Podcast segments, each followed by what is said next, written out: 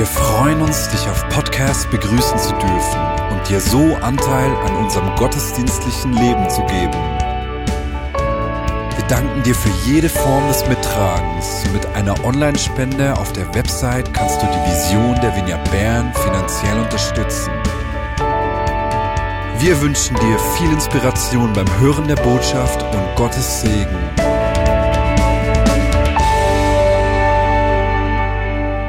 Jeden Abend, bevor ich ins Bett gehe, gehe ich noch bei unseren Kindern vorbei. Ich segne sie. Ich proklamiere Gutes über ihnen. Und in, in den letzten Wochen ist es mir passiert, dass oft mich so plötzlich eine Hoffnungslosigkeit übernommen hat. Gedanken wie, oh, in was für eine Zukunft müssen denn unsere Kinder aufwachsen? Was für Herausforderungen werden sie antreffen? Und ich werde dann so hoffnungslos. Kennst du solche Momente, solche Situationen, wo plötzlich diese Hoffnungslosigkeit, vielleicht kam sie so schleichen und plötzlich ist sie da und du merkst, hey, ich bin eigentlich da ziemlich hoffnungslos.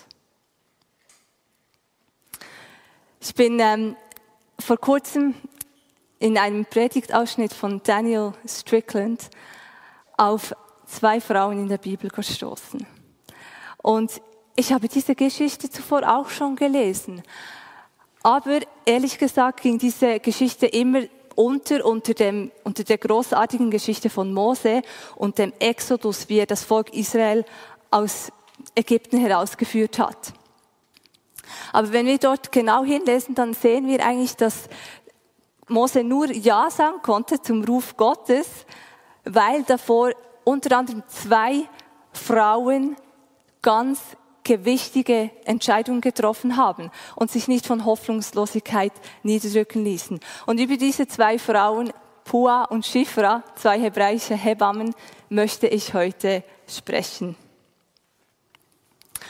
Das Umfeld, in dem Pua und Schifra tätig waren, waren, war sehr perspektivenlos. Es heißt im 2. Mose 1, dass von der Generation äh, Jakob und seine Söhne, die, die eben nach Ägypten gekommen waren, ausgewandert waren, niemand mehr am Leben waren. Das heißt, dieses Volk, das jetzt da in Ägypten war, die wussten nur vom Hören sagen, wieso sie überhaupt dort sind.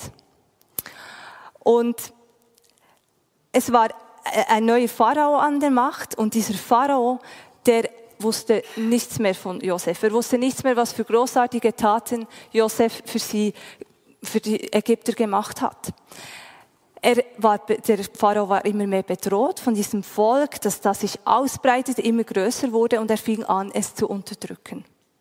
Und auch diese Unterdrückungsmethoden, die äh, hatten keine Wirkung, es breitete sich noch, mal, äh, noch mehr aus, das Volk, also wurden die Unterdrückungsmethoden immer schlimmer. Und wir lesen dann im Vers 13 und 14, dass die Ägypter die Männer Israels als Sklaven für sich arbeiten ließen, sie misshandelten und ihnen das Leben zur Hölle machten. Aber es kam noch schlimmer.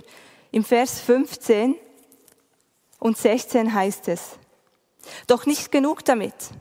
Der König von Ägypten ließ die beiden hebräischen Hebammen Schifra und Pua rufen und befahl ihnen, wenn ihr den hebräischen Frauen bei der Geburt beisteht, dann achtet darauf, dass sie einen Sohn, ob sie einen Sohn oder eine Tochter zur Welt bringen. Die männlichen Nachkommen müsst ihr sofort umbringen, nur die Mädchen dürft ihr am Leben lassen. Pua und Schifra bekommen hier also einen neuen Auftrag für einen weiteren Schritt in dieser grausamen Unterdrückungsstrategie. Sie bekommen den Auftrag, alle männlichen Babys zu töten. Jetzt stellt ihr mal diese zwei Hebammen vor. Ausleger sind sich nicht einig, weil hebräische Hebammen ist nicht ganz eindeutig, ob sie jetzt zum ägyptischen oder zum israelitischen Volk gehörten. Es gibt für beide Annahmen Gründe dafür oder dagegen. Aber egal zu welchem Volk sie gehörten, sie wussten, wer da vor ihnen steht. Sie wussten, da steht der Pharao, der hat wahnsinnig Macht, der könnte unser Leben sofort auslöschen. Sie wussten auch, dass der Pharao seit, seit Jahren versucht hat, dieses Volk der Israeliten zu, zu unterdrücken, zu, ähm, zu eliminieren. wegzubekommen. Sie waren mit diesem Weltbild aufgewachsen, dass das Volk Israel eigentlich keine Existenzberechtigung in Ägypten hat. Und es ist auch davon auszugehen, dass Schifra und Pua Frauen mit Einfluss waren. Das Volk Israel war etwa 600.000 äh, Menschen groß und da war, gab es wahrscheinlich nicht nur zwei Hebammen. Das heißt, Schifra und Pua waren wahrscheinlich die Chefinnen äh, dieser, ähm, dieser Hebammen. Jedenfalls waren sie wichtig genug, damit der äh, Pharao sie in, in seinen Plan involvieren wollte. Und ich nehme auch an, dass der Pharao ihnen relativ entweder sie extrem bedroht hat oder ihnen ganz viel Belohnung, Ruhm und Ehre versprochen hat, wahrscheinlich ihnen und ihren Familien für diese erledigte Arbeit. Aber all das war für die Hebammen irrelevant. Im Vers 17 heißt es, aber weil die Hebammen Ehrfurcht vor Gott hatten, gehorchten sie dem König von Ägypten nicht und ließen die Jungen am Leben. Was für eine beme unglaublich bemerkenswerte Tat. Ich stelle mir diese zwei Hebammen hier irgendwie bildlich vor, wie die richtig gehen schrien innerlich. Nein, das tun wir nicht. Aber weil die Hebammen Ehrfurcht vor Gott hatten, gehorchten sie dem König von Ägypten nicht und ließen die Jungen am Leben. Dieses Aber ist hier an dieser Stelle unglaublich bedeutungsvoll. Weil das Aber, das steht für mich hier für ein Nein mit einem Richtungswechsel. Es steht für ein Nein zu Hoffnungslosigkeit und ein Ja zu einer neuen Perspektive. Es steht dafür, dass diese Hebammen, Schifra und Pua Nein sagten zu dieser Perspektive, die der Pharao für das Volk hatte, und Ja sagten zu einer Sicht, die Gott hat für das Volk Israel. Es steht dafür, dass sie einen neuen, unkonventionellen und auch gefährlichen Weg eingeschlagen haben, um ihrem Nein Ausdruck zu verleihen. Und dieses Aber das steht für mich für Hoffnung, übersetzt in eine ganz konkrete Tat. Diese zwei Hebammen, die haben Babys am Baby am Baby gerettet. Und dieses Aber steht auch dafür, dass der Verlauf der Geschichte dadurch verändert wurde. Was, wenn diese Hebammen nicht aber gesagt hätten? Was, wenn ihnen die Kosten zu hoch gewesen wären? Was, wenn ihre Sicht fürs Volk Israel so von der Sicht des Pharaos eingenommen war, dass sie gar nicht mehr anders sehen konnten? Was, wenn die Ehrfurcht vor Gott in ihrem Leben keine Relevanz gehabt hätte? Die Geschichte von Pua und Schifra sind für mich eine Erinnerung dafür, dass es manchmal ein klares Nein braucht zu dieser oft schleichenden Hoffnungslosigkeit um dann eine Hoffnungsträgerin, ein Hoffnungsträger sein zu können. Weil diese Hebammen, die, die wuchsen ja auf in diesem System, das immer schlimmer und schlimmer, unterdrückerischer, unterdrückerischer wurde und wahrscheinlich eben die Hoffnungslosigkeit so schleichend kam. Und diese Geschichte lädt ein, dort Nein zu sagen. Und diese Geschichte hat mich zum Beispiel auch an gewisse Themen erinnert oder, oder Orte, an denen ich immer wieder Nein sagen will. Und dann einfach eine Hoffnungsträgerin sein zu können. Weil es bleibt ja nicht bei diesem Stopp, nein, sondern es ist immer ein Richtungswechsel, den wir eben mit diesem Aber vollziehen. Und das bedeutet für mich eben zum Beispiel, dass ich sage, nein, Stopp zur Hoffnungslosigkeit. Und ich habe ein Aber. Ich proklamiere diese gute Zukunft, die Gott über unseren Kindern hat. Ich proklamiere, dass er gute Gedanken über sie hat. Könnte ich von ein, ein Glas Wasser haben? Vielen Dank. Es ist so cool, dass ich da eine Crew habe. Dankeschön.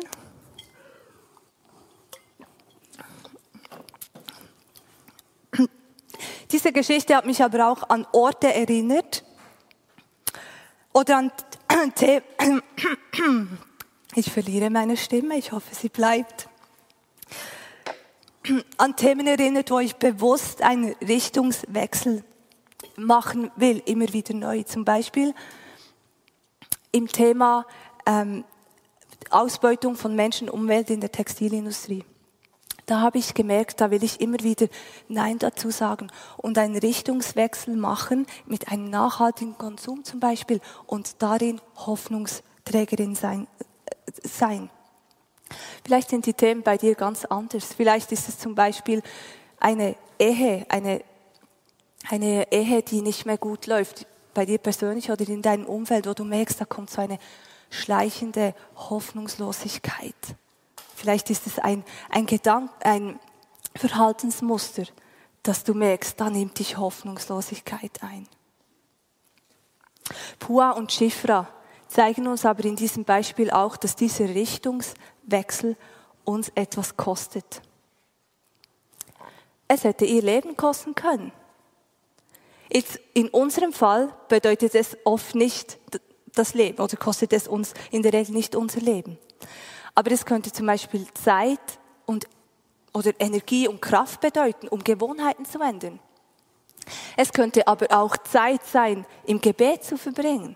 Oder eben Geld, um meinen Konsum zu, anzupassen und zu ändern. Es kann uns etwas kosten, dieses Aber, das in eine andere Richtung zeigt. Göttliche Hoffnung ist nicht ein Gefühl, sondern es ist eine konkrete Tat. Und ja, Jesus hat für mich als, äh, Hoffnung hat für mich als Jesus-Nachfolgerin einen Namen, der ist, das ist Jesus. Aber diese Hoffnung, die hat auch meine Hände, sie hat meine Füße und sie hat meinen Mund.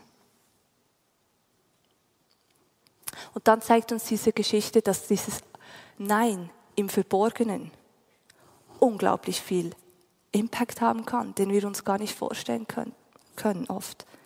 Wer hätte gedacht, dass dieses Nein von Pua und Shifra auch den Auszug der Israeliten aus Ägypten vorbereitet hat? Und diese Geschichte, die lernt uns noch zwei weitere Dinge in Bezug auf Hoffnungsträger sein. Ich finde ganz spannend, dass es sich hier um Hebammen handelt. Und ähm, das ist für mich so ein Sinnbild dafür, dass manchmal Hoffnungsträger sein chaotisch und messy sein kann, wie das ja bei einer Geburt oft auch der Fall ist. Oder wir, wir denken, äh, oder wir würden uns vielleicht oft wünschen, dass es so einfach wäre und wir einfach einmal sagen könnten, nein, jetzt bin ich ein Hoffnungsträger oder eine Hoffnungsträgerin.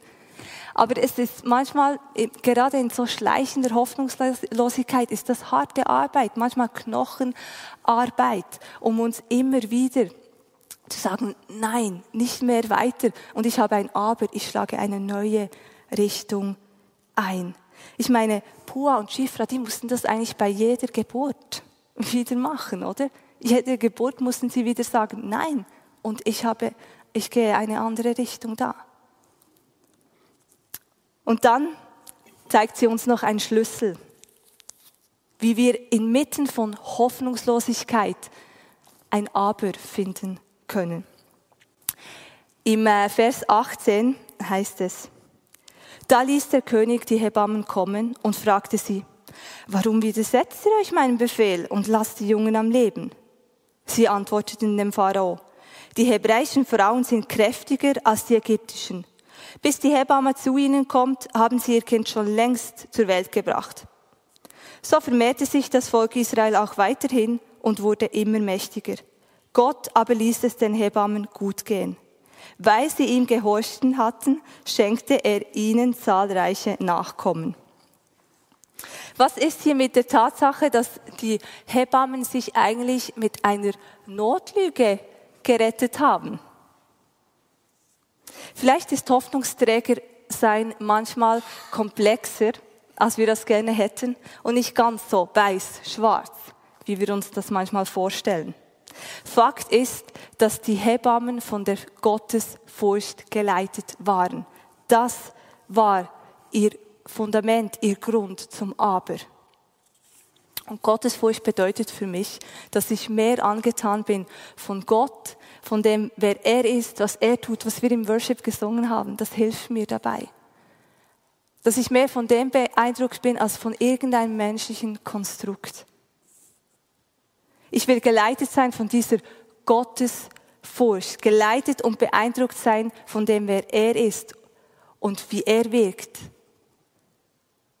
Genauso wie bei Pua und Schifra diese Gottesfurcht ihr Fundament war, soll es für mich das Fundament sein, immer wieder Nein, aber zu sagen.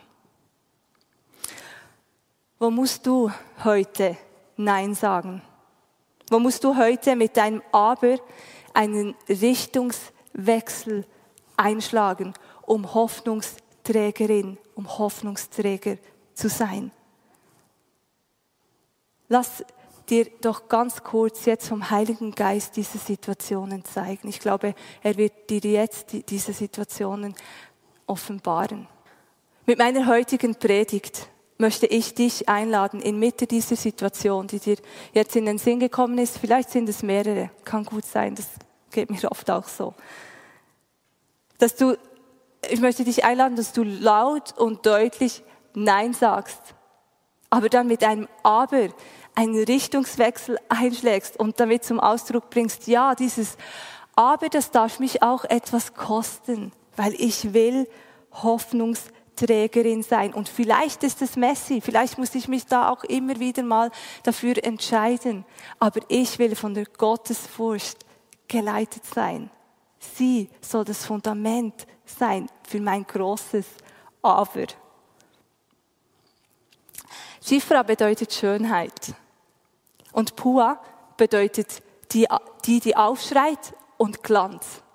Und ich finde diese, die Bedeutung dieser Namen eine wunderbare Erinnerung, dass dort, wo ich Nein sage zu Hoffnungslosigkeit, dort, wo ich eigentlich, ja, wie aufschreie, dort, wo ich eben mit meinem Aber diesen Richtungswechsel zum Ausdruck bringe, Dort, wo ich bereit bin, dass mich dieses Aber etwas kosten darf.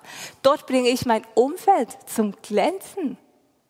Dort widerspiegle ich Schönheit. Gott, dort widerspiegle ich Gottes Schönheit und seine Hoffnung in den hoffnungslos scheinenden Situationen in meinem Umfeld. Und das wünsche ich dir und das wünsche ich mir immer wieder aufs Neue. Amen.